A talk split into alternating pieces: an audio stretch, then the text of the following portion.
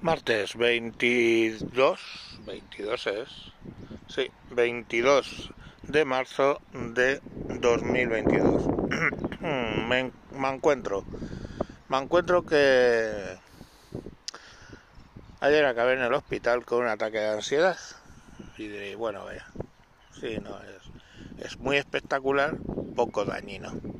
¿Y por qué acabé con un ataque de ansiedad? Pues por movidas del trabajo que fueron acrecentándose, bueno, que se acrecentan por el hecho principal de que pues hay bastantes probabilidades de que nos quedemos, en mi caso, con 55 años en la puta calle. Y os diréis, joder, ¿y eso? Os voy a contar una bonita historia, dado que no voy a dar nombres por el sencillo motivo de que no me gustaría acabar antes de tiempo. Eh, pero bueno, cada cual que investigue un poco sabrá qué empresas son. Entonces tratamos de una empresa de alimentación española, bastante grande, con presencia en total, incluido España, cuatro países, con 40.000 empleados. Empresa que estuvo muy mal gestionada por unos señores que básicamente estaban robando a manos llenas, pero vamos, desde el propio CEO para abajo, maquillando los balances y haciendo toda una serie de cosas muy extrañas, de modo que esa directiva más la directiva siguiente, o sea, dos directivas de la empresa, terminan en la audiencia nacional. los juicios siguen abiertos todavía. En esa tesitura, pues los fondos que gestionaban la empresa, porque era propiedades de fondos, pues empiezan a a verlo mal, la acción empieza a caer y un tipo al que llamaremos F, pues aprovecha la situación para hacerse primero con un sesenta y tantos por ciento de las acciones que estaban en caída libre y luego pues con diferentes operaciones de, de bajar el precio y de cambios y cosas que no entiendo, pues alcanza hasta el 75% señor F lo hace gracias a un fondo que llamaremos L, que pertenece a un banco que llamaremos A. Tanto L como A son empresas rusas. El señor F tiene doble nacionalidad, hasta donde yo sé, es ruso, pero también es ucraniano y a la sación judío. Lo digo esto por el rollo de la de desnazificación de Ucrania. Pues este hombre judío. Parece ser que F tiene bastante relación, amistad o, le ha dado dinero en alguna ocasión a Putin y al partido de Putin. Entonces, bueno, cuando se monta la... ¿Qué, qué, hizo este hombre? Pues este hombre llegó, descabezó a la empresa hasta el nivel, pues justo superior al mío. Todos los directivos fuera, tomar por culo. Y metió directivos pues que venían de de Polonia, de Rumanía, de varios sitios, de Alemania, muchos de ellos, pues de empresas como Carrefour, como Lidl eh, y demás empresas, ¿vale? Empresas del sector, gente que él cogió a base de dinero de esas empresas, se los quitó y los metió en mi empresa. Y la empresa empezó a remontar.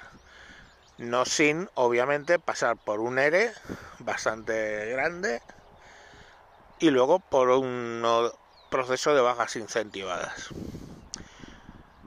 En cuanto a las tiendas, pues han ido cerrando 600 tiendas de las 4.000 que había solo en España, hay 8.000 en el mundo, pues de las 4.000 de España se cerraron unas 600 y bueno, pues ahí sigue el proceso y bien, las tiendas han sufrido una reforma muy interesante, ahora son tiendas muy bonitas, antes eran, eran bastante cutres. Y bueno, se está trabajando en todos los eh, en todas las cosas. De modo que de las pérdidas brutales que estaban dando se empezaron a dar números menos pérdidas.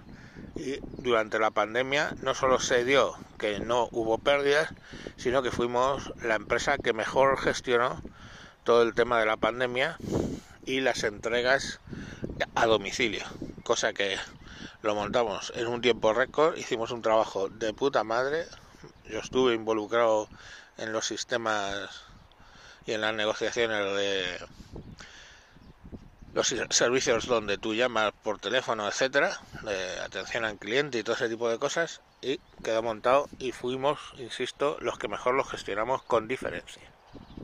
Eso nos hizo que tuviéramos de vuelta números positivos, que luego en el 21 pues volvieron a ser negativos cuando ya el resto de las empresas pudieron abrir. Eh, vale, llega la guerra de Ucrania y al señor F deciden que es un malo malísimo, ya os digo, ucraniano, eh, ucraniano judío, pero que aparentemente ayuda a Putin y le bloquean absolutamente todo. Claro, empieza, claro, durante todo el proceso, pues empezó a ser muy famoso que mi empresa era de F, ¿no? O sea, todo el mundo asocia a F en España con la marca de mi empresa. Claro, ya empezaron la gente, bueno, este le están acusando, ¿eh? así que empecemos el boicot contra, contra mi empresa. Empieza un boicot ahí en redes sociales contra la empresa porque solamente el dueño es este tal F. Y yo digo una cosa, ¿sabéis lo que es una empresa participada? Porque mi empresa está en bolsa entonces allí puedes llegar y en bolsa compras una, 21 o mil millones de acciones si tienes dinero. Eh, y supongamos que se ponen de acuerdo, pues qué sé yo, el asesino de Sandra Palo, em, el de la katana y el asesino de la baraja. Y entre ellos compran un 40% de la empresa, con lo cual ya tienen derecho a estar en el consejo de administración y tenemos a esos elementos tomando decisiones. Entonces la empresa dice, joder, ¿cómo va a tener al asesino de la baraja y a no sé quién en el consejo de administración? Pues lo sacan del consejo de administración, le sacan del consejo de administración y hombre, el dinero es de ellos, pero no puede tomar decisiones. Bueno, pues el fondo L toma la decisión de sacar a F de su consejo de administración, donde estaba, básicamente. El banco A, también ruso, saca a F de su consejo de administración y en la y en la empresa pues ya no está ese señor, ¿sabes? No está ese señor. Él es dueño. Pues sí, es el dueño de la mayoría de las acciones. ¿Puede decidir el rumbo de la empresa? No, porque está fuera del consejo de administración. Lo sigue decidiendo, pues la empresa L, perteneciente al banco A, y en ninguno de esos dos consejos de administración tampoco está el señor F. Así que, mmm, ¿qué queréis que os diga?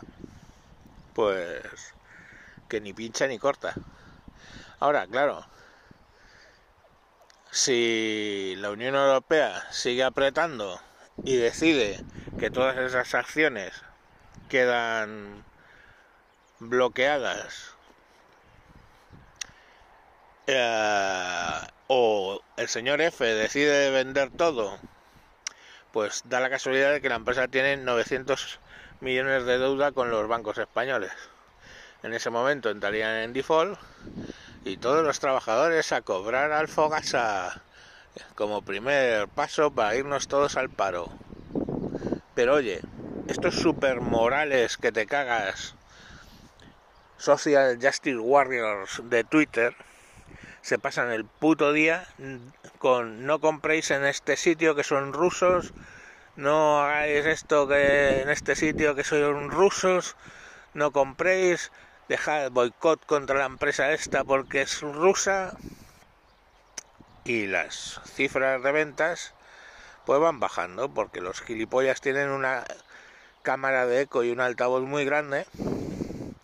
Y bueno qué más da que eh, la empresa no haya dado dividendo qué más da que ese señor ya no esté en el consejo de administración ¿qué más da que hayamos enviado toneladas de alimentos a Ucrania?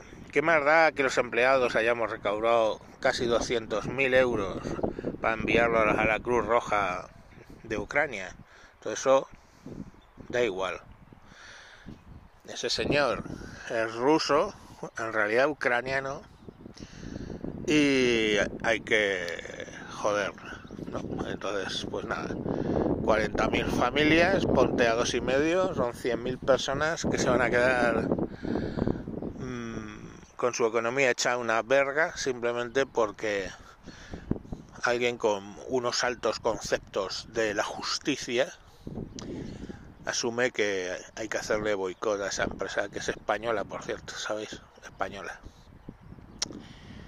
Pues nada, chicos, que os vaya, que os vaya bien con vuestra justicia social. Mientras tanto, eh, podéis ir a comprar allí porque tenemos el mejor sistema de logística y son de las pocas tiendas que no están vacías. Venga, un saludo. Adiós.